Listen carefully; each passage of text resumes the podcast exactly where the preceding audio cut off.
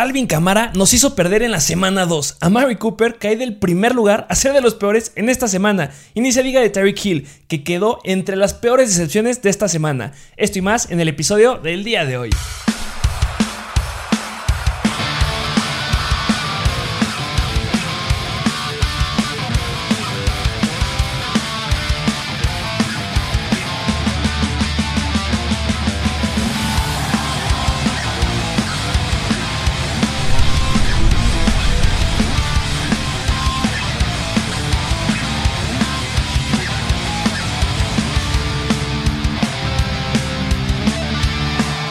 Sí, sí, sí, sí, sí. Bienvenidos a un nuevo episodio de Mr. Fantasy Football.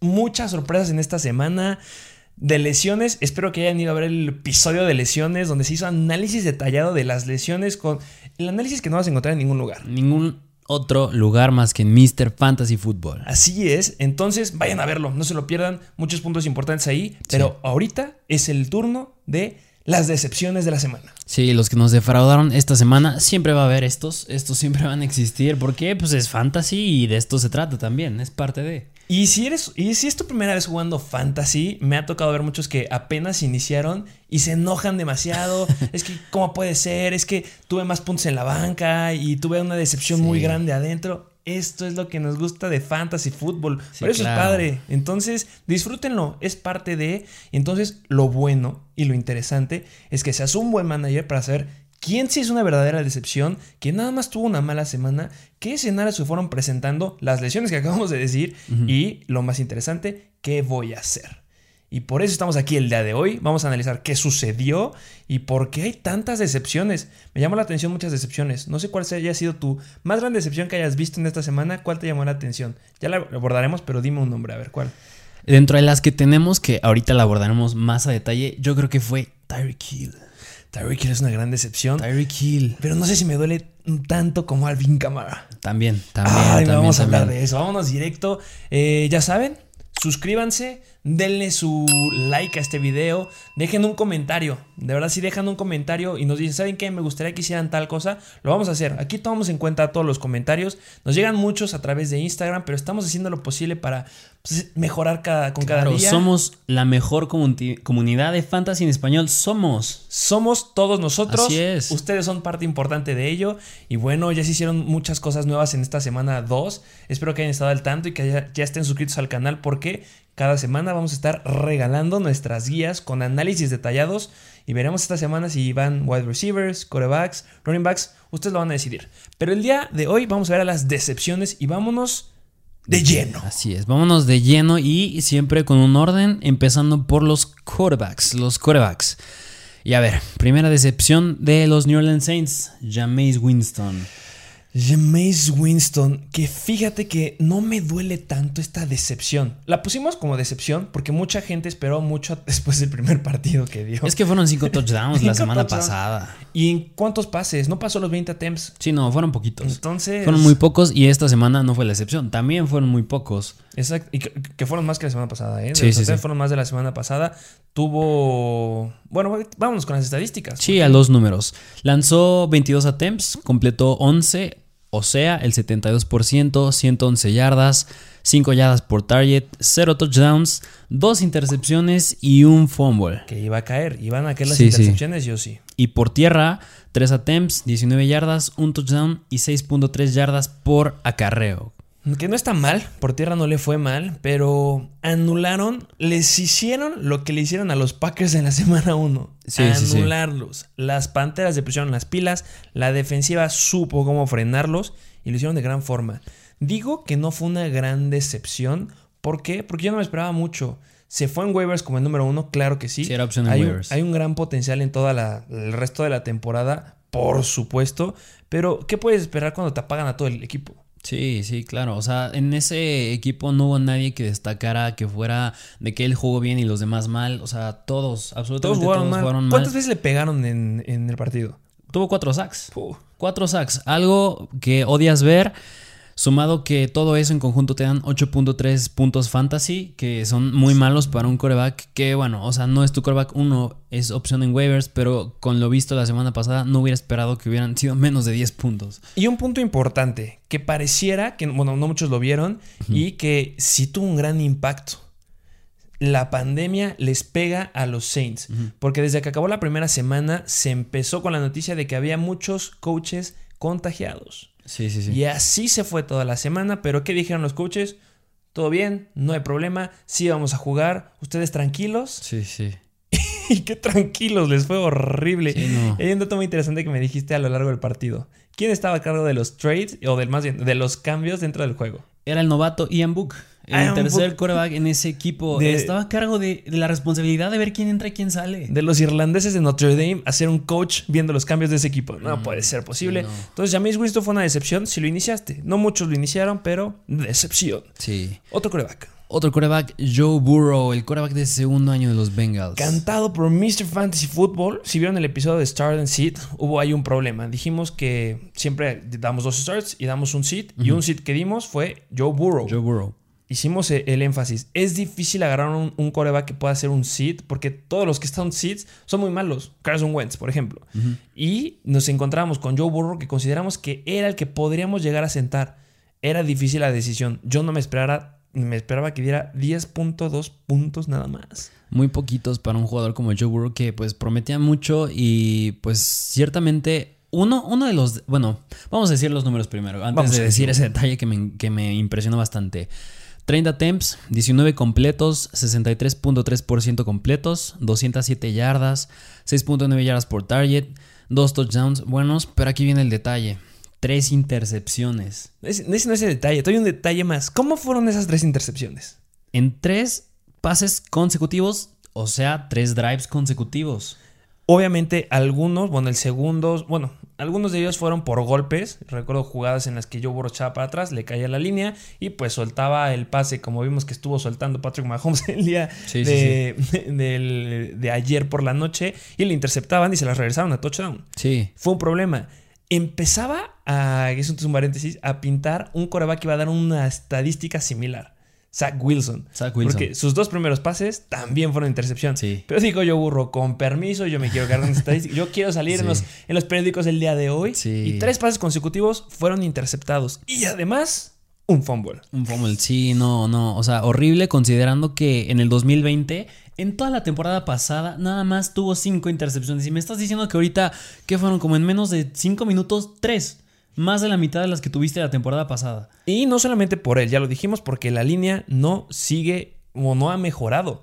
Nos dijeron No. que sí, ya mejoró, ya agarramos nuevos jugadores, que sí, agarraron nuevos jugadores, pero no sigue siendo la gran línea. claro. Hubieran agarrado a Penny y Sewell. Penny y Sewell dominó a Nick Bosa en la semana 1.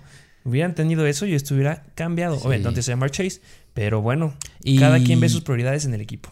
Y yo creo que la próxima semana podría. Todavía es un encuentro, un encuentro bastante difícil. No, o sea, va, va a estar muy cerca de los seats. De verdad, este, estén pendientes a cómo, a qué jugadores son los que, los que seleccionamos. Pero sí, la semana que sigue no es un buen escenario. Sí, van Derek Carr Steelers. sacó la, carta, la, la casta Sí. y pudo dar un buen juego. Lo ganaron. Ya hablaremos de los Steelers en un momento de algunos jugadores.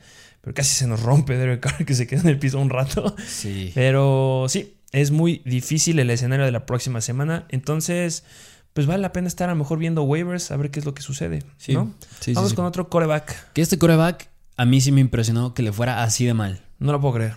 ¿Quién es? No lo puedo creer que los Dallas Cowboys y Dak Prescott hayan dado un juego muy malo en fantasy. En términos Porque- de fantasy. Porque Porque, ganaron, sí, ganaron obviamente. Y que ganan cierre de partido. Sí. Me gustó. Y este, pero dio solamente 7.4 puntos. Y déjame decirte que Dak Prescott no es el único jugador que está en, la- en los jugadores eh, decepcionantes de esta semana. Sí, ya hablaremos de uno. Pero sí, Dak Prescott y tuvo 27 intentos de pase y solamente completó 23. Claro, fueron el 85%. Pero si ponemos en perspectiva con lo que hizo en la semana 1 de pegándole a los 50, no, No, es que fue te acercas la nada. pasada. Entonces, Eso es lo que hablábamos siempre de los jugadores. Es difícil que te repitan una, una semana elite. Sí. Yo esperaba que Dak Prescott sí lo pudiera repetir. Me sorprendió bastante. Si me sorprendieron los, la defensiva de los 49ers en la semana 1, ahorita me sorprendió la ofensiva de los Cowboys. Aún Ganaste, pero no puedo creer que has tenido estos puntos después de yo haber dicho que, bueno, no haber dicho, es que todos saben que tienen una ofensiva muy explosiva. 237 yardas, 8.8 yardas por target, 0 touchdowns, una intercepción y un fumble. Sí, no, o sea, muy deficiente este juego de Dak Prescott, pero, eh, o sea, no me hubiera esperado que hubiera dado 7.4 puntos, pero sí que hubieran sido menos pases intentados a comparación de la semana pasada, porque fue una cantidad suma enorme la semana pasada. Y en esta 27, claro que no te lo esperas de Dak Prescott, pero sí que bajaran. Y muy interesante, porque ¿qué fue lo que sucedió en la semana 1? Un ataque aéreo estúpidamente bueno. ¿Qué sucedió en la semana 2? Un ataque terrestre muy bueno. Sí. Ya hablaremos de esto, que tienen que estar listos porque... Vamos a dar un, un spoiler de lo que va a ser en esta semana, Sí. por supuesto, porque de las duplas de running backs que más nos gustan en la NFL es Nick Chubb y Kareem Hunt. ¿Y qué está pasando con los Dallas Cowboys? Están levantando la mano a perfilarse como la segunda dupla de running backs que puede que más nos guste. Zeke Elliott y Tony Pollard, uno de nuestros sleepers. Sí, Pollard fue de nuestros sleepers. y Disponible vaya- en un buen de ligas, ¿eh? Entonces, bueno, nos estamos adelantando. Sí, sí, sí. Pero esas son probaditas para lo que se viene en la semana. Por Así eso es. tienen que estar suscritos, porque abordaremos el tema de, Tony- de Tony Pollard, por supuesto. No Sí, lo duden. No podemos dejar de pasar por desapercibido. Entonces, Dak Prescott es una decepción. Excepción. No para siempre. No, porque la no. próxima semana, ¿contra quién van? Los Eagles. contra los Eagles. Entonces, va a mejorar. Sí, es un buen 100%. escenario. Entonces, sigan confiando en Dak Prescott, lo odian, odienlo el día de hoy, odienlo mañana, pero el jueves, el viernes y el sábado hacen las paces porque el domingo dará un buen juego. Así es. Vámonos con running backs. Pues, running back, siguiente posición en la lista. Y empezamos con el partido del jueves. El Thursday Night Football, donde Antonio Gibson nos decepcionó. Ay, ¿qué te puedo decir de Antonio Gibson? Vamos a las estadísticas y ahorita vamos a analizar unos puntos bastante interesantes que deben de saber. Si tienes a Antonio Gibson, necesitas escuchar esto. Eh, tuvo 13 acarreos, 69 yardas, 5.3 yardas por acarreo. En el pase tuvo relevancia, sí, pero muy poca. Solamente dos targets, que completó los dos para 4 yardas y obviamente promediando 2 yardas por targets. En puntos fantasy en PPR dio 9.3 puntos. Una cantidad de puntos que no te esperas de un running back como Antonio Gibson dentro de los top del 11 al 20, con el potencial que esperábamos. Hablamos de él, Claro que sí, en el Start and Sit no les vamos a negar que no hablamos de Antonio Gibson, no les vamos a negar que esperábamos un gran juego y se dieron buenos puntos para el backfield. Sí. ¿Y por qué dijimos que esperábamos que fuera un buen juego de, de Antonio Gibson? Porque en la primera semana parecía que Antonio Gibson era el que iba a estar totalmente relevante. ¿Qué fue lo que sucedió esta semana? Vimos a los Washington Football Teamers, si le quieres poner así, a los jugadores de la temporada pasada. Sí. ¿Qué sucedió en la temporada pasada? Nos gustaba Antonio Gibson, lo metías, pero de repente había una piedrita en el zapato que se llama JD McKissick. Sí, JD McKissick, que, bueno, agregándole a lo que mencionaste Antonio Gibson, pues era un jugador que, bueno, es que un jugador que se comparaba que le iban a dar el uso de McCaffrey por aire, por tierra. Que ya me duele decir este comentario, ya no les creo nada. Sí, no, con lo que vi de JD McKissick, precisamente que estabas mencionando, o sea, McKissick a lo mejor y por tierra no fue muy relevante, nada más tuvo un touchdown por tierra. Pero hablando. Más que Antonio Gibson. Sí.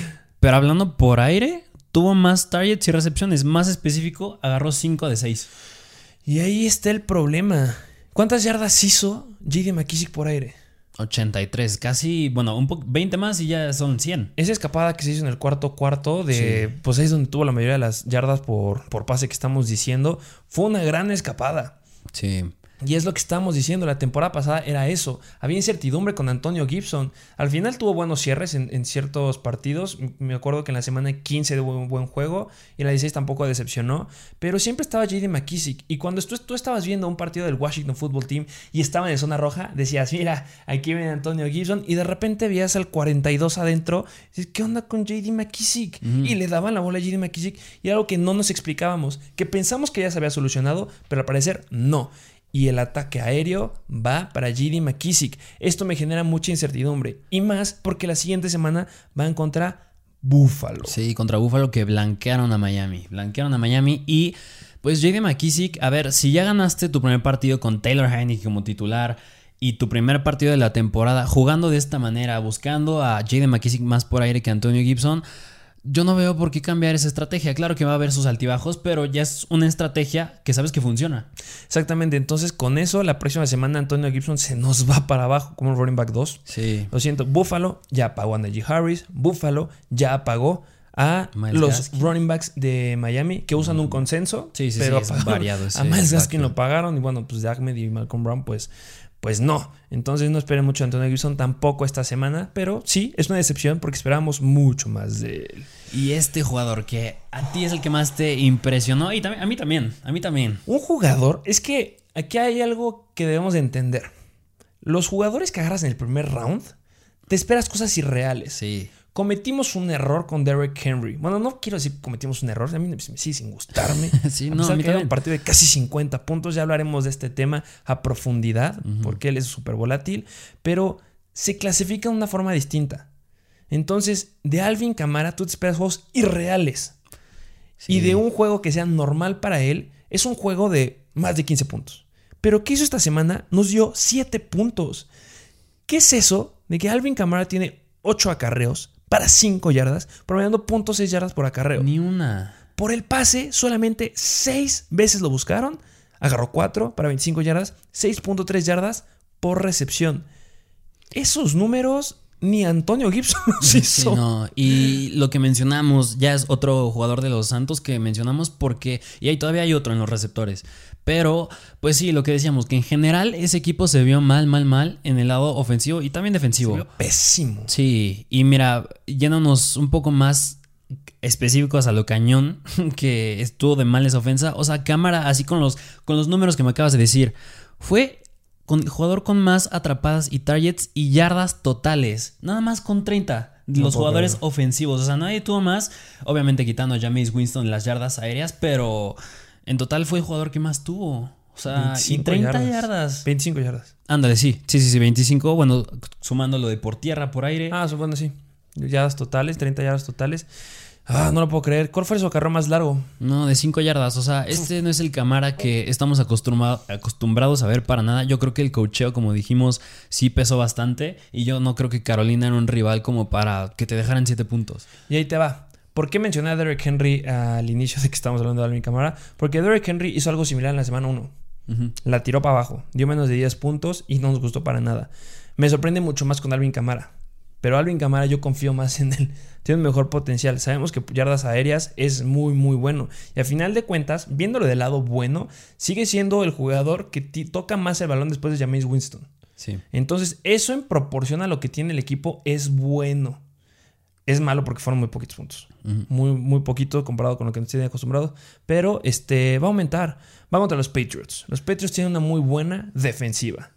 ¿Contra quién fueron esta semana los Patriots? Contra los Jets. ¿Quiénes tienen de backfield? Pues un backfield que nada más seguimos sin entender. Que de repente me dice que tienes a Coleman, pero vimos en el cuarto cuarto cómo jugó Michael Carter. Que corre bastante bien. Y corrió bastante bien, ya hablaremos de Michael Carter. Otro spoiler. este, pero bueno, Alvin Camara, yo creo que sí puede levantar la casta. No es que te enfrentes a un equipo sumamente complicado que suele pagar a los running backs de una forma severa. Obviamente, si nos vamos también a la primera semana, Miles Gaskin tampoco tuvo un juego irreal, pero no fue tan malo como en la semana 2.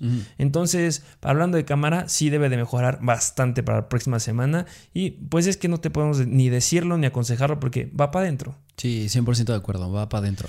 Y vámonos con otro running back que si Alvin Cámara me duele. Este, mira, una estocada, sí, al corazón. Sí. Porque Joe Mixon es de los running backs que más me gustan de esta temporada. Y yo lo dije y no me arrepiento. Una, una temporada donde debes de agarrar a Joe Mixon es esta. Una- un uso increíble en la primera semana con 29 attempts que Derrick Henry destrozó esta semana.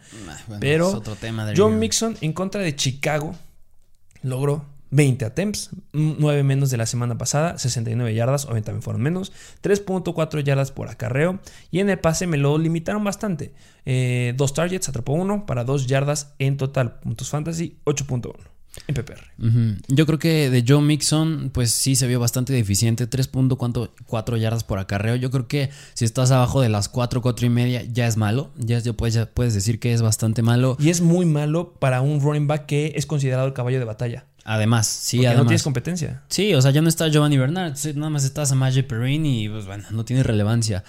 Y yo creo que algo bueno que podemos decir John Mixon, como bien lo dijiste, fue en comparar, también agregando la semana pasada, es las oportunidades que les dan, que le dan. Sí. O sea, le dan bastante bastantes oportunidades y eso es bastante bueno porque indica que le confían el balón. Yo espero que la siguiente semana esto no pueda ser como indicativo de que como no produciste ya van para abajo tus oportunidades. Esperaría que no. Pero bueno, es el rival son los Steelers, así que puede ahí limitarse un poco su juego terrestre, así que habrá que verlo.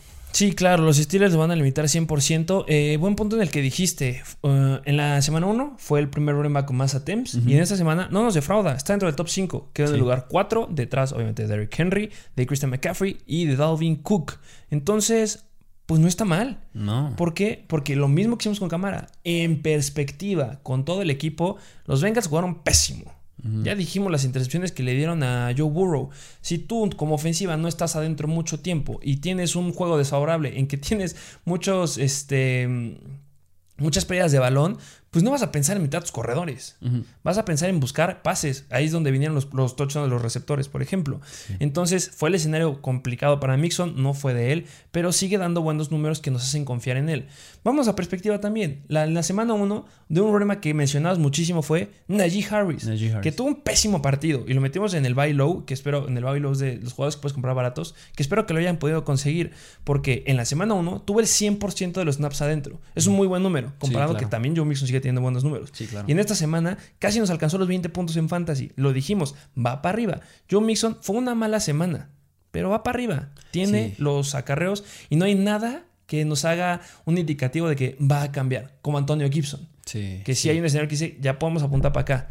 Joe Mixon sigue encarrilado a lo que esperamos en la primera semana. Que a lo mejor y podría bajar nada más por la próxima semana su juego porque son los Steelers y bueno, se han enfrentado contra... Nos hubiera gustado ver a Josh Jacobs, pero Sí. pues vimos a Kenyan Drake, a Peyton Barber y la semana pasada a Devin Singletary. Pero fíjate que a Kenyan Drake, no, o sea, lo dijimos, Kenyan Drake tiene mucho potencial si hubiera sido el, el único corredor. Y si hubiera sido el único corredor, si hubiéramos comparado bastante con lo que puede hacer Joe Mixon. No le fue tan mal, entre comillas, a Kenyan Drake. Alcanzó como 10, 11 puntos fantasy, si no mal recuerdo. Ajá. Y eh, fue contra la defensiva de los Steelers. Y Kenyan Drake no estaba acostumbrado a retomar el rol de un running back 1. Pues la temporada pasada, obviamente, estuvo con los Cardinals. Pero recordemos que estuvo lastimado casi todo el tiempo. Este, yo me espero más de Joe Mixon. O sea, va a ser el único. Sí. Drake tuvo a otro atrás. Entonces debe de mejorar bastante el potencial que tenga Mixon para la semana número 3. De acuerdo. Siguiente running back de los Indianapolis Colts, Jonathan Taylor. Jonathan Taylor. Que, híjole, si ustedes son los que tuvieron eh, la guía gratuita de running backs, ahí se puso. Jonathan Taylor se enfrenta contra los Rams.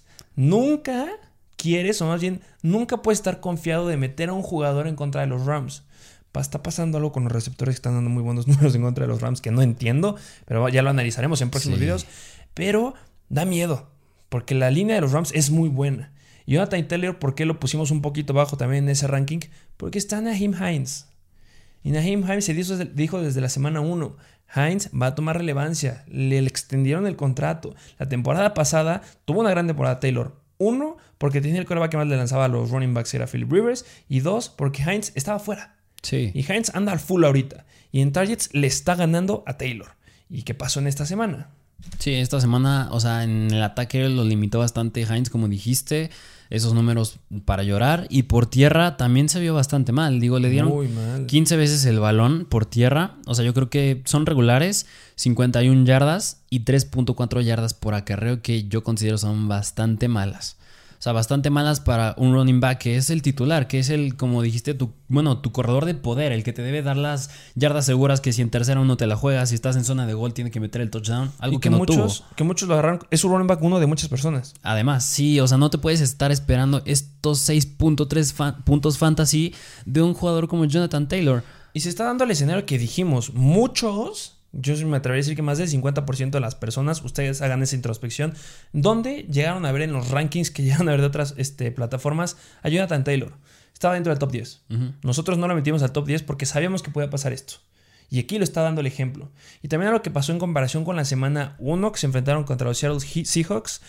el ataque aéreo fue muy malo de los Colts. Hubo relevancia con Zach Pascal. Y ya. Y ya. Y ya. Y nos decepcionó porque pensamos en Michael Pittman. ¿Qué pasó esta semana? Gran ataque aéreo de los Indianapolis Colts. Y es por lo que digo que, ¿qué fregados está pasando con Jalen Ramsey? Aplausos, interceptaste. Wow. Pero no me puedes decir que fue un, un buen perímetro cuando te metieron más de 20 puntos Zach Pascal y Michael Pittman. Sí, no. Entonces, los Colts están viendo que no teníamos a T.Y. Hilton.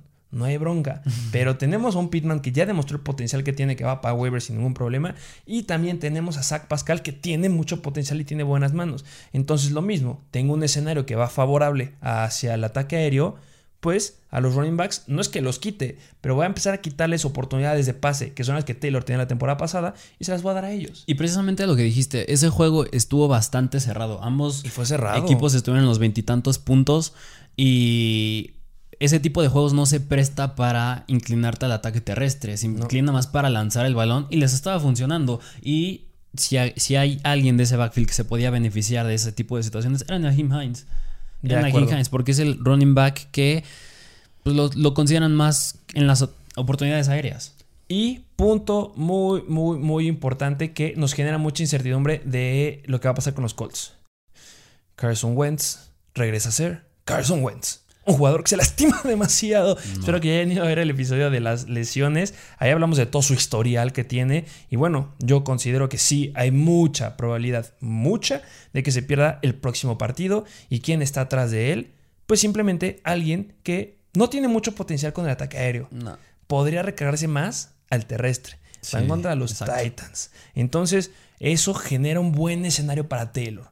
Ya me enseñaste que ahorita, decepción, estás en la decepción de la semana 2, pero tienes un buen escenario la próxima semana. A ver si puedes sacar la casta. Si en la siguiente semana no das la casta y Naheem Hines es el que levanta la mano, mucho cuidado porque haber drafteado a Jonathan Taylor, si te dolió en esta, te va a doler en la que sigue. Sí, Entonces, sí. mucho cuidado ahí.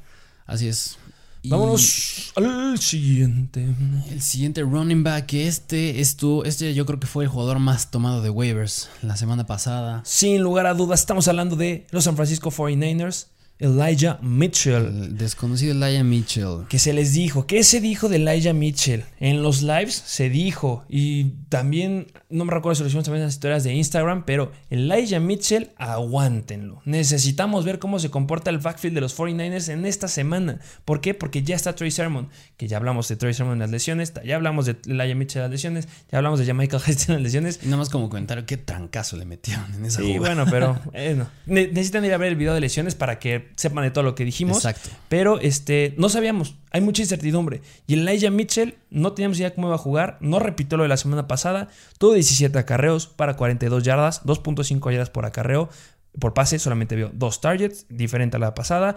Atrapó los dos, 11 yardas y 5.5 yardas por recepción. No anotó touchdowns. En la semana 1 sí anotó. Aquí se queda corto y que generó 7.3 puntos. Y es que es eso, de Elijah Mitchell, la semana pasada lo único que hizo fue por tierra.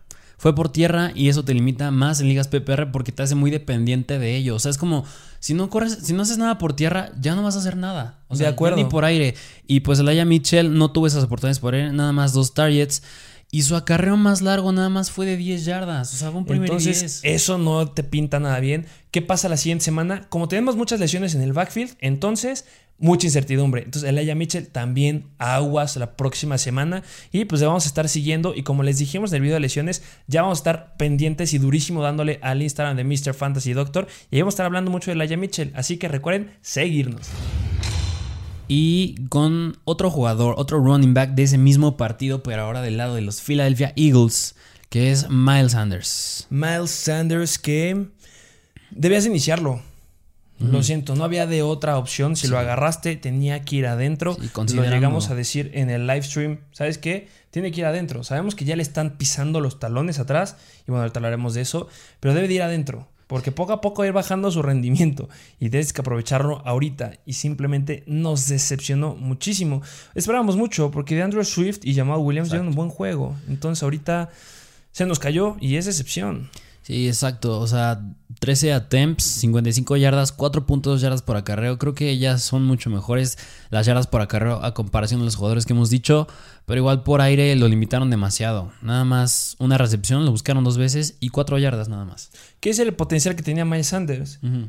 Que es un corredor que te suele agarrar pases y que pensábamos que le iban a usar por ahí, pero solamente nos dio 6.9 puntos fantasy. Que hasta eso, en general, el equipo de los Eagles en ese partido a mí me decepcionó un poco. En general, incluso el mismo Jalen Hurts, porque yo no esperaría que fuera un, punto, un, un juego de pocos puntos por parte de los dos equipos. Pero mira, ya se acerca más a lo que esperábamos de los 49ers. Los Sí, 49ers, como los Packers en la semana 1, como los Saints, fueron algo muy distinto a lo que estábamos acostumbrados.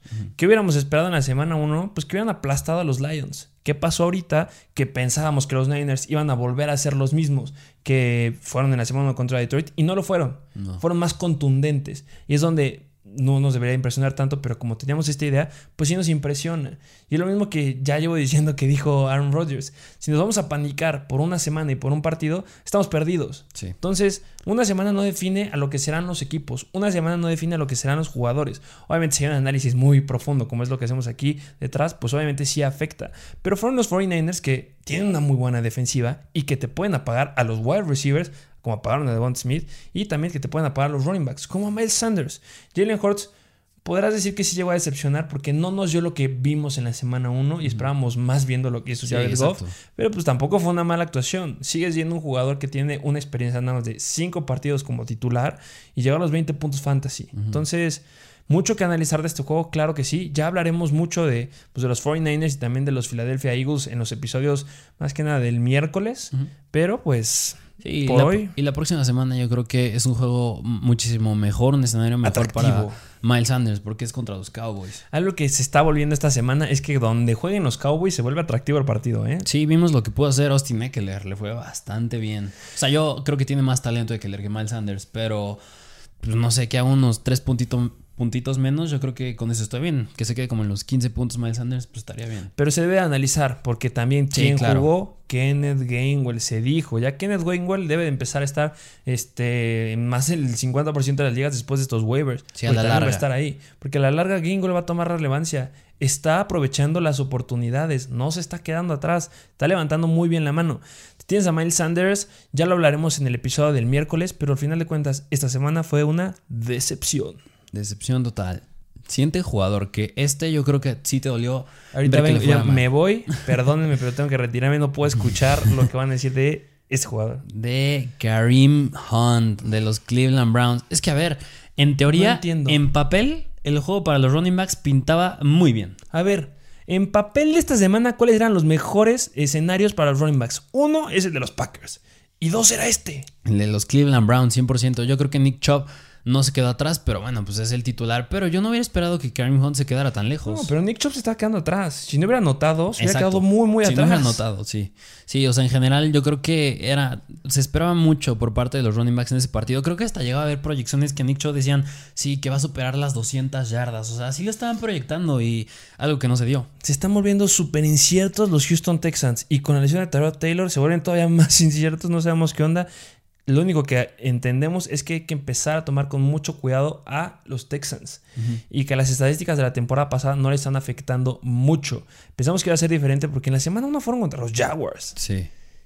Pero ahorita fuiste con una ofensiva que pinta ser muy contundente en este año. Y que Kareem Hunt me haya dado esto, yo me enojé al final del partido. Si tú le vas a Kareem Hunt, sabes perfectamente por qué nos enojamos los dos. Porque estaban a punto de anotar los Cleveland Browns. Estaba Kareem Hunt adentro. Estaban dentro de la 10. Y como ya quedaba muy poquito tiempo, lo entiendo. Vas ganando, no hay que arriesgar a nadie. Como lo hicieron los estúpidos de los Steelers, hablaremos de eso. Pero al final de cuentas, estaba ahí. Kareem Hunt estaba nada a anotar. Y pues, Igual Javonte tiempo. Williams, el mismo Denver en Javonte Williams, que ya estaba Mm. acá en el partido, estaban adentro de las 5 y no le quisieron dar su touchdown. se acaba ahí. Entonces, ah, Sí, pero bueno, yendo más a los números, pues tuvo 3 attempts, 51 yardas, 3.9 yardas por acarreo. Yo creo que las oportunidades no estuvieron malas. Yo creo que 3 attempts para un running back está atrás de Nick Chubb, se me hacen bastante buenas. pero se quedó muy corto en los pases. Se quedó corto en los pases, así es, nada más lo buscaron una y atrapó ese pase para dos yarditas, nada más. Que esto no cambia nada. Siguen siendo mis duplas favoritas de running backs de toda la NFL. Son los de los Cleveland Browns. Me encanta ver a Chubb, me encanta ver a Kareem Hunt. Cómo los comienzan y cómo los usan con gran potencial ambos. Sí, Kareem Hunt yo creo que esa, sí- esa sí me duele. Mira, me decepcionó mucho Joe Mixon, pero sí una me duele porque de verdad esperaba demasiado. Demasiado esta semana fue Kareem Hunt. Sí, es que en papel se veía muy bien el juego. Pero eso es lo divertido de fantasy. Así es. Vámonos con el siguiente. que es el último running back, que es de los Kansas City Chiefs de ayer del Sunday Night Football. Clyde edwards Que voy a parecer eh, grabadora descompuesta, pero se puso en la guía que hicimos con nuestros rankings y lo que se escribió aguas, porque Williams le está quitando acarreos. CH proyectaba ser un running back contundente, pero Williams ya le está pisando los talones y le está quitando muchas oportunidades. Mucho cuidado. Al principio lo rankeábamos, bueno, cuando empezaba la temporada, en general como un running back 11, 12, 13. Creo que estamos en el 12 o 13, no recuerdo muy bien. Pero en esta semana lo, lo aventamos para atrás. Y se dijo, va a estar como running back 2. Ojo ahí, Williams está pisando los talones. ¿Y qué pasó? En el juego del, viernes, del domingo por la noche malos números.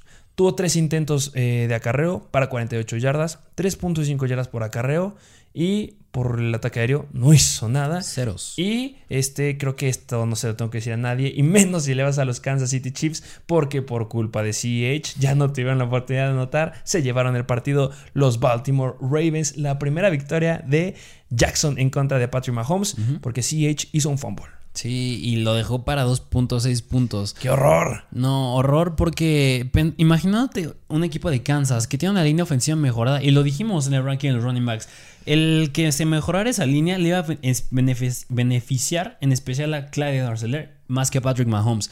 Pero pues lo que estamos viendo es que, ya lo dijiste, Darrell Williams e incluso mismo Jerry McKinnon está empezando a tener cierta relevancia. ¿Qué hizo Jerry McKinnon? Eh? Se ve muy bien esa escapada.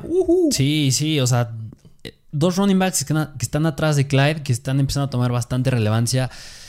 A mí cada vez me da más miedo Clyde Edwards por este tipo de cosas. Está pasando lo mismo que sucedió a final de la temporada pasada, o más, lo llamamos a ver más en playoffs, que Le'Veon Bell le, le querían dar más cuerda.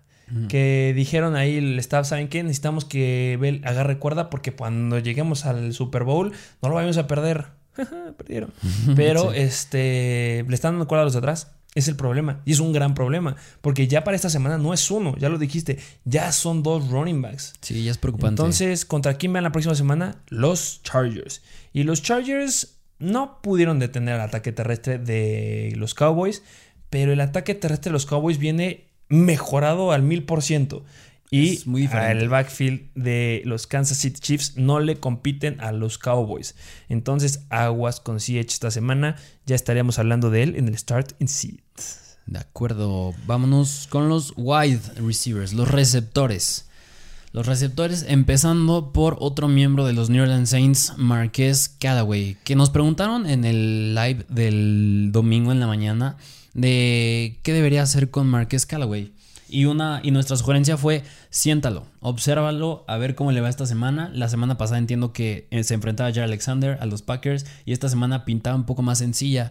Pero pues, o sea, yo todavía me atrevería a confiar una semana más porque en general ese equipo de los Saints se vio pésimo, en general. No creo que nada más haya sido Marquez Callaway. Yo la verdad sí, cuando nos hicieron esa pregunta, yo sí llegué a defender a Marquez Callaway en cierto punto. Terminamos que se sentaba, pero sí defendía a Marquez Callaway. ¿Por qué? Porque en la primera semana simplemente estuvo apagado por Jerry Alexander. Y yo me esperaba que en esta semana, pues no tienes un. Bueno, sí, claro, tienes a JC Horn, que es el novato, y también tienes un buen corner ahí del otro lado. Pero yo esperaba algo más de Marquez Callaway. Esperaba ver esas escapadas que se dio en el último partido de pretemporada en contra de Jacksonville. ¿Y qué fue lo que vi? No veo nada. Ya no veo potencial. La verdad, si yo estoy en una situación de waivers en las que debo de agarrar a un Tony Pollard, que ya estará ahí, otro spoiler pero y tengo que soltar a uno, pues suelta a Marquez Callaway. Ya, no vale la pena. ¿Por qué? Porque ya va a regresar Chukwuan Smith. Sí. Cuidado ahí, ya va a regresar Chukwuan Smith. Y sí, si puede tener una buena semana, esa es la que sigue. Pero yo, ¿para qué quiero un wide receiver que puede que me dé una muy buena semana en el que sigue en contra de los Patriots, que siguen teniendo un buen perímetro, que no es nada buen escenario, pero podría dar ahí un buen juego, esperémoslo. Pero para una semana, cuando ya regresa un Warrior, bueno, que también entre Smith, quién sabe qué hace de su vida, pero porque se espera que ya pueda regresar en un par de semanas. Y si puedo tener un waiver que puede tener más potencial a lo largo de la temporada. Entonces es una pregunta que muchos se van a hacer porque muchos lo siguen manteniendo. La verdad, yo ya lo suelto, ya no quiero saber nada de él. Y pues si entiendo que también, o sea, si no hay nada en waivers, pues aguántalo, no te, no te hace nada que lo dejes ahí este, afuera, pero tampoco esperen un gran juego en la que sigue. Y ya, un wide receiver que te decepciona tres semanas seguidas, pues simplemente no es que son este, buenos corners, que son buen perímetro. Los wide receivers buenos pueden sacar la casta con quien sea. Y Callaway no puede. Entonces, No me Sí, gusta mucho, la verdad. No, no, no, a mí tampoco. Pero bueno, pues esperemos mejore por el cariño que se le tiene. Vámonos con otro wide receiver que es de los New York Jets, que se, de- se dijo Este sí se dijo. muchas cosas de en la semana pasada y se remarcó, iba a citarme, un trade te debe de doler y este trade duele. Estamos hablando de Corey Davis, porque tuvo una gran semana en la semana 1, dio más de 20 puntos y muchos se ilusionaron con él. Estuve en ligas fantasy que se casaron con él. Yo dije, la verdad, yo no lo recomiendo. No, pero es que cuando estuvo con los Titans tuvo potencial. Yo no confío en él. Regresa Jameson Crowder, regresa Keenan Cole. Pero incluso- Al final de cuentas, Ajá. no jugó Exacto, Jameson Crowder. Entonces digo, ah, entonces sí puede jugar. Pero recordemos algo. Algo que tienes que hacer con los Jets, por muy difícil que pueda llegar a ser o considerar. Si tienes a jugar de los Jets, tienes que ver a los Jets. Ve un partido de los Jets para que comprendas a los jugadores que tienes. Nosotros hemos visto los partidos de los Jets y ya entendimos que los Jets hay que tener mucho, mucho cuidado. Y Corey Davis ya demostró que no puede. Tuvo dos pases atrapados de cinco intentos, bueno, cinco veces que se lo lanzaron para 8 yardas. 4 yardas por recepción y nos dio 2.8 puntos en fantasy. Muy malo. Ahorita yo lo único que quiero ver de los Jets es a Michael Carter. Y ya hablaremos de él en el futuro. Pero este Corey Davis va a ser sumamente volátil. Ya en la que sigue, si regresa, si Keenan Cole te pudo bajar todo el potencial que tenías, Sí. no quiero ni ver qué pasa ahí. Que Pero también ahí viene un punto que yo sé que tú vas a decir ahorita, Ajá. que hay alguien atrás. Hay alguien atrás que está levantando la mano y que en la temporada pasada de repente levantaba la mano y decía, aquí estoy. Y se iba relevante en waivers. Y cuando ves sus stats, no las puedes creer. Y los van a dejar con boca abierta. ¿De quién estoy hablando? De el mismísimo Braxton Berrios. Braxton Berrios. ¿Cuántos targets tuvo? ¡11! 11. 11 targets. No 11. lo puedo creer. No estoy diciendo que es por Braxton Berrios. Lo abordaremos en el episodio de mañana. Pero ojo con Braxton Berrios porque Zach Wilson está buscando. Está buscando a quién puede lanzársela. Sí. Zach Wilson tuvo sus dos primeros pases por intercepción y anda buscando. Y Corey Davis no se me hace que pueda hacer nada constante. Regresa Crowder, regresa Keenan Cole. En la que sigue, que esté Crowder. Van a ver que va a ser Crowder. Sigue y estando Elijah Moore. luego, va- luego de repente, a mediados de la temporada, va a brincar Elijah Moore. No, no, cuidado ahí. Vean un partido de los Jets para que se convenzan. Sí, esperemos si nos hayan hecho caso la semana pasada en intentar buscar un trade mandándolo él a otro equipo. Y si lo encontraste y lo lograste, Sí, felicidades. un aplauso. Unos aplausos, Sí. unos aplausos aquí. Sí, de los trades que sí te salieron, si, si te salió, sí, muchas felicidades. Así es, vamos con el siguiente. El siguiente que, bueno, pues este en cierto modo sí era de esperarse. Yo creo que a pesar de que lo consideren mis, en los sleepers de wide receivers, sí era un poco de esperarse y estamos hablando de Antonio Brown. Una ofensiva sumamente eh, competida. Sí, se sabía, se dijo ya muchas veces porque son los Tampa Bay Buccaneers. Y pues está ahí, ya no hay necesidad de remarcarlo. Están muchos receptores y Tyrants en ese equipo. Y quien tomó la relevancia ahora fue Mike Evans. Lo pusimos en nuestros starts de la semana. Se dijo en, los, en el live stream que tenías que iniciar a Mike Evans. Espero que te igual hayan tomado el consejo que les dimos en el compra lo barato Mike Evans. Que hayan hecho caso a la imagen que pusimos en Instagram de Start Mike Evans. Sí. Y que lo hayan hecho porque dio una gran semana. Sí, yo creo que a pesar de que Antonio Brown le haya ido bien la pasada, incluso puede pasar lo mismo con Mike Evans. Yo creo que a lo mejor esta le fue muy bien, pero no sé, la siguiente a lo mejor es Godwin. El, que, el que se mantiene es Gronkowski, que yo no entiendo. Pero. Que ya hablaremos de él también. Sí, sí, sí. Pero pues esos, esos tres receptores en especial sí están para arriba, para abajo. Y pues Antonio Brown ahora pues le tocó ir a él para abajo. Nada más tuvo tres targets, una recepción de 17 yardas. Y eso 2.7 puntos. Pero déjame fantasy. decirlo que Brady se lo buscó. Al inicio del partido, el primero con el que quería anotar era Antonio Brown. Sí, sí, sí. Pero pues se lo llevó su compadrito Gronkowski. Pero sí buscó a Antonio Brown. Entonces tampoco es que lo tires a la basura. No, para Sigue nada. siendo buen potencial. La próxima semana van contra los Rams. Pero si ya vimos lo que hizo Zach Pascal y lo que hizo Michael Pittman, ya me empieza a desconfiar del perímetro de los Rams. Sí. Y si los Rams tienen que cuidarse de algo, es de Tom Brady. Entonces va a ser bien interesante. Lo es un partido que siempre vamos a analizar. Y claro que vamos a analizar en el Start Seat Que es un juegazo de también. la esta semana. Un juegazo. Vamos con el siguiente wide receiver, que es de los Tennessee Titans, AJ Brown. AJ Brown, que pues sí es sorpresa, porque bueno, estaba, estaba, estaba dentro de nuestro top 10 de wide receivers. Sigue estando, ¿eh? No importa, esto no me importa nada, sigue estando ahí adentro. Sí, contra los Seattle Seahawks. Pues lo buscaron nueve veces. Yo creo que ese es un muy buen número. Lo buscaron nueve. Ryan Tannehill lo buscó nueve veces. Nada más atrapó tres para 43 yardas y 14.3 yardas por recepción. 7.3 puntos fantasy. Que son de los jugadores que. Es que, ¿cómo lo meten en decepción de la semana cuando tuvo nueve targets? Estoy de acuerdo contigo. Nos costó meterlo. Pero consideramos que necesitábamos meterlo porque hay mucha incertidumbre ahorita eh, de la gente que tiene J. Brown. Porque dijimos algo en la semana 1 Ojo, porque Julio Jones no tiene una química todavía con Tannehill. Tannehill tiene un juego también. Pero ya va a empezar a tener una química con eh, Tannehill. La dupla Julio-Tannehill va a ser importante en el futuro. No tanto como la de J. Brown. Pero ojo con Julio Jones. Y en esta semana ya está levantando la mano, está despegando. Espero que también nos hayan hecho caso de conseguirlo barato a Julio Jones, porque Julio Jones tuvo 8 targets, uno menos que AJ Brown, pero él agarró 6 pases. Él generó 128 yardas, 21.3 yardas por catch y anotó un touchdown. Sí, sí lo anotó. Que sí lo anotó. Vean la repetición, es claro que anotó ese touchdown, pero se lo quitaron. Pero pues sí, Julio Jones está despertando y pues vamos a empezar a ver cómo se comportan en contra de los Colts. Que si los wide receivers de los Rams dieron un juegazo en contra de los Colts, yo no tengo dudas que también lo puedan hacer lo de los Titans. Que algo que odio aceptar, pero casi cada temporada es de repetirse que Derrick Henry, cuando ve esos highlights, un equipo en contra de que casi tiene todos sus highlights, es contra los Indianapolis Colts. O sea, más general, son contra los rivales de su división. Hables de los Jaguars, los Houston Texans y los mismos Colts. Así que si hay otro jugador que le podría ir bien y a lo mejor se inclinan al ataque terrestre, como en este partido, va a ser darle más el balón a Derrick Henry. Sí, pero eso no le quita potencial a Jay Brown. No, para nada. Entonces, puede venir un buen juego ahí, no lo duden, y siguen estando adentro. Esta semana van a estar dentro de los hits, los tres. Sí. No. Otro, bueno, un wide receiver que se dijo al inicio, se dijo en el intro, decayó de ser el mejor wide receiver en la semana 1 a ser una decepción. Estamos hablando de Amari Cooper. Amari Cooper, que jugaron contra los Chargers y pues bueno, igual se va de, va de la mano con el mal juego que tuvo Dak Prescott. ¿Y qué pasó? ¿Qué pasó con Amari Cooper? Amari Cooper. 5 targets, 3 recepciones, 24 yardas, 8 yardas por recepción, 5.4 puntos fantasy. Muy malos. Bueno, ya 36, 38 a 5. Sí, y ya lo analizamos un poco en el de lesiones. El sí, claro, ya hablamos de él un poquito. Porque vimos que se tocó unos minutos. Sí, pero no le, no le afecta. No les vamos a decir ya más cosas para que lo vayan a ver, porque es un gran contenido. Eso es un gran contenido, vayan a verlo. Este, sí, Dylan se llevó las manos y los aplausos ahí. Eh, se apoyaron en el ataque terrestre. Eso nos da claridad en que Amari Cooper no va a dar esos treinta y tantos puntos como en la semana 1 en las 100 semanas.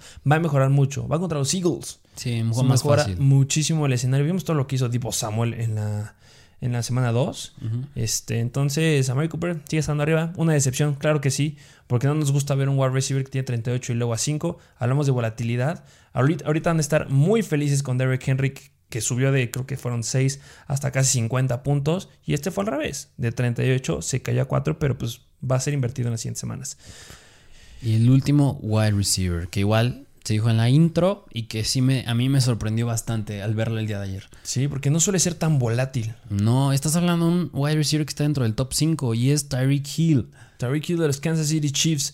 hay que entender algo con Kansas y es una regla. Todos los equipos tienen un rival eh, divisional o un rival de en la NFL por completo que los hace jugar diferentes.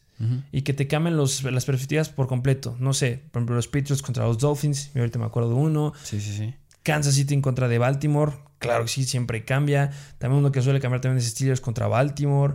Cuando juegan estos equipos, se cambia por completo. Y de repente, como que les cambian el chip a muchos jugadores. ¿Y qué pasó con Terry Hill? Cuatro targets, tres recepciones, 14 yardas, 4.7 yardas por recepción, una temp corriendo para 15 yardas, 5.9 puntos, fantasy. Sí, no, o sea, son números malísimos. O sea, ni siquiera para tu mejor receptor, pero yo creo que para un jugador en general siendo considerado el mejor receptor de ese equipo, no puedes tener estos números. No son aceptables. Y más, más considerando que los Baltimore Ravens no tienen a Marcus Peters y Marlon Humphrey estaba medio cuestionable para ese partido. Yo no entiendo cómo lo han de haber apagado, o sea... Pero tuvieron relevancia. Eh, wide receiver 3 de los Kansas City Chiefs levantó la mano. Byron Pringle. Pringle, como llegamos a decir en la temporada, llegamos a hablar de él. Hubo una, publicación que dijimos, ojo con Pringle porque se fue Sammy Watkins y él puede tomar la relevancia. Y mira, en este partido La dijo, tomó. acá estoy y tomó la relevancia y gran touchdown que se aventó eh, muy, muy largo. Sí. Y esos fueron los wide receivers que fueron una decepción. Ya vamos con la última tirada. Aquí son muchos menos, pero eh, son los Tyrants. Y la primera decepción que son fuertes. Sí. Vamos a dar un paréntesis. Eh, vamos, el primero es Tyler Higby. Paréntesis con Tyler Higby. Nosotros subimos una publicación, subimos una publicación en el Instagram que vayan a seguirnos acerca del potencial que puede llegar a tener Tyler Higby, que puede quedar dentro del top 5 de Tyrants en la temporada. Lo seguimos sosteniendo. Sí. No cambia nada.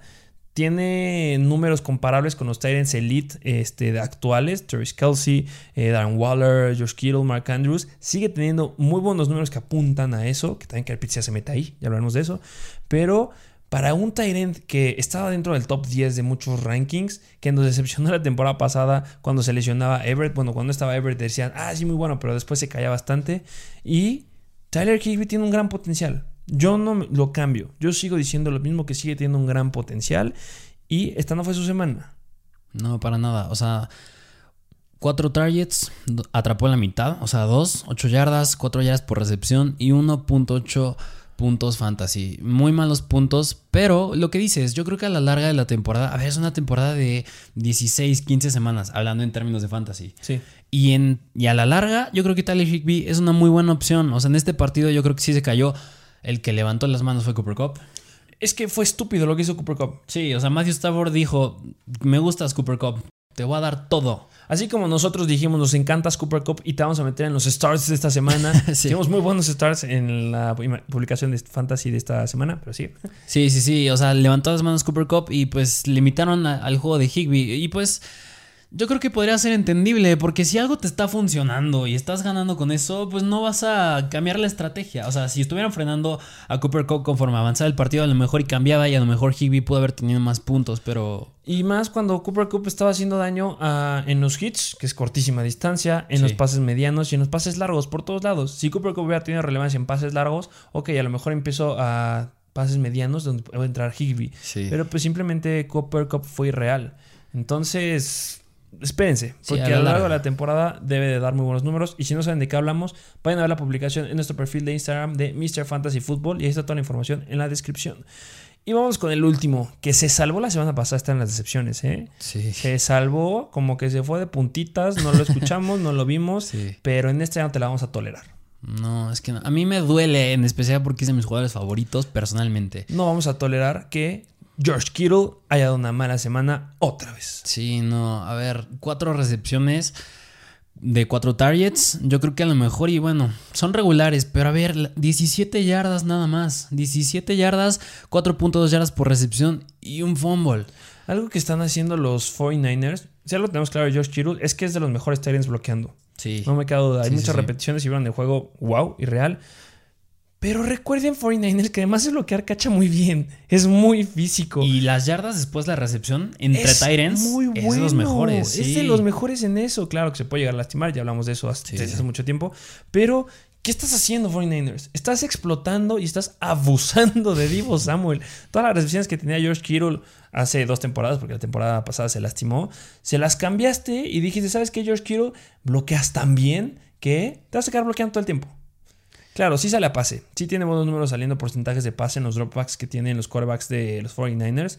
Pero no nos gusta. No nos gusta ver que Kittle no está siendo utilizado como debería. No, o sea, entre dos partidos, o sea, nada más lleva 9 targets, 8 recepciones y ni siquiera ha alcanzado las 100 yardas y ni ha tenido ni un touchdown.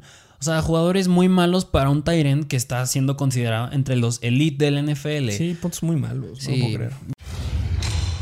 Y eso fue todo por el episodio del día de hoy. Esas fueron las decepciones. Muchas gracias por vernos. Ya saben, por favor, nos ayudan demasiado suscribiéndose al canal, dándole me gusta, dejando un comentario, compartiendo, ni se diga. Siempre les traemos el mejor contenido. Siempre, Estamos haciendo más sí, cosas. Cada semana vamos mejorando poco a poco gracias a ustedes y gracias a sus recomendaciones. Muchas gracias por escucharnos en las plataformas de podcast, que no las debo de repetir, pero dejen sus cinco estrellas, dejen su comentario también. Muchas gracias por escucharnos ahí. Síganos en Mr. Fantasy Football en Instagram. Y ya, esta semana se empiezan a subir muchos videos a Mr. Fantasy Doctor. Queremos tener las dos plataformas activas para que tengan toda la información ustedes y sean los mejores en fantasy. ¿Algo más que agregar? Igualito que tú. Suscríbanse, suscríbanse por favor. Muchas gracias por ser parte de la mejor comunidad de fantasy fútbol en español y nos vemos a la próxima.